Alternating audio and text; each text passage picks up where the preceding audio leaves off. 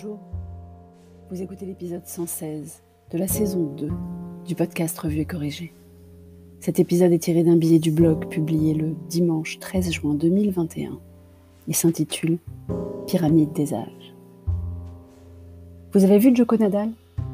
Match de ouf. Je vais pas encore faire un épisode sur Roland Garros. On a vécu une quinzaine particulière entre matchs sur une plateforme payante, couvre-feu et dérogation. Ça se termine aujourd'hui, sur une finale sur laquelle personne n'aurait parié et surtout pas cher et tendre, qui depuis le forfait de Federer soutenait Nadal. Il sera pour Tsitsipas, juste parce qu'il déteste Djokovic, pour des raisons que je ne m'explique pas. Faut dire que même lui n'arrive pas à l'exprimer. Je ne vais pas non plus commenter la décision de justice à propos du gifleur du président. Je ne suis pas choquée par la rapidité de la comparution. Qu'on se désole que la justice ait des délais trop longs d'ordinaire, certes. Mais qu'il y ait des râleurs encore qui se plaignent de la différence de traitement entre le président et le commun des mortels, bah oui, il est président. Surtout que si j'ai bien suivi, l'auteur de la gifle l'avait demandé et a avoué. Tout de suite, ça va plus vite. Enfin bref, je ne vais pas parler de tout ça. Je vais parler de la pyramide des âges, des vaccins. Même pour ceux qui ne viennent pas comme moi du monde du marketing, la pyramide des âges est un concept qu'on manipule très régulièrement en France, donc vous devriez en être familier. Les 18-35, les 18-25, les 50-59, les plus de 65, bref, toutes ces cases qui délimitent de façon arbitraire que vous basculez dans un autre univers. Je dis cela parce que j'ai mal vécu, à mes 45 ans, de devoir cocher la case 45-54 à la place de la case 35-44. Surtout que foncièrement, d'un jour à l'autre, j'étais la même personne. Mais je digresse. On suit à présent avec attention le pourcentage de vaccinés par groupe d'âge, donc.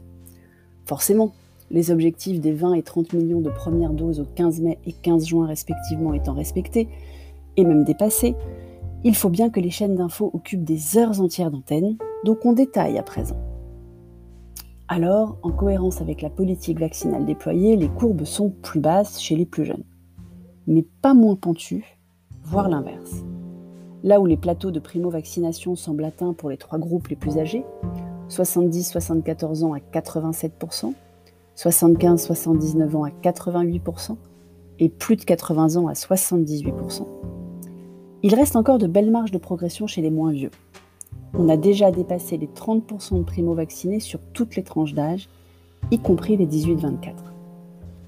Confrontés aux chiffres, les éditorialistes et autres chroniqueurs qui ne savent que taper sur les jeunes d'habitude expliquent ces chiffres implacables par l'appel des vacances, en argumentant que la seule raison pour ces jeunes de se faire vacciner, c'est leur désir de prendre l'avion.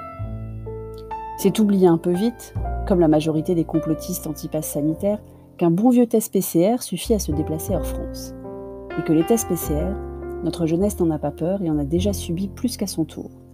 Dans une de mes classes, il n'y avait pas une semaine sans au moins un cas contact, donc test obligatoire à chaque fois. Bref, on ne reconnaît pas à notre jeunesse l'élan de solidarité dont ils font preuve, parce qu'en fait, quand on écoute ceux qu'on a laissés passer à l'antenne qui n'évoquent pas leurs prochaines vacances, ils mentionnent quasiment tous la protection des autres, leurs proches, leurs moins proches, et même pour certains leur part de l'effort pour reprendre une vie normale. De toute façon, en France, on est toujours soit trop jeune pour être pris au sérieux, soit trop vieux pour y comprendre quelque chose. Il y a certes une espèce de période entre deux un peu rêvée, et encore pour les femmes, elle est bien mince. On parle beaucoup de résistance au changement dans les entreprises, mais l'inertie culturelle me paraît un meilleur terme. Et celle de la France est quand même particulièrement résistante. Au digital, aux changements sociétaux autour du travail, aux changements de mentalité autour de l'âge, du sexe, de l'origine sociale, de la couleur de la peau, de la religion ou de l'absence de celle-ci. Et parmi les réticents, voire les plus réticents, on en trouve même qui crient très fort qu'ils sont pour le changement. Alors entre tout ça, le beau temps, la rouverture des terrasses et des restos, et le manque de pédagogie sur les réelles responsabilités des élus des départements et des régions, j'ai peur qu'on batte encore des records d'abstention la semaine prochaine. C'est comme celui qui a porté une gifle au président. Abstentionniste, hein, mais revendicatif et pas content. On risque de dépasser les 60% de la population de ce type plus vite que la population de primo-vaccinés. Merci de m'avoir écouté. Si vous appréciez ce podcast, n'hésitez pas à passer sur mon Buy Me a Coffee, le lien est dans les notes d'épisode. Si vous écoutez sur Apple, surtout laissez un commentaire avec vos 5 étoiles. Et sur toutes les plateformes de balado-diffusion, abonnez-vous et partagez. À bientôt.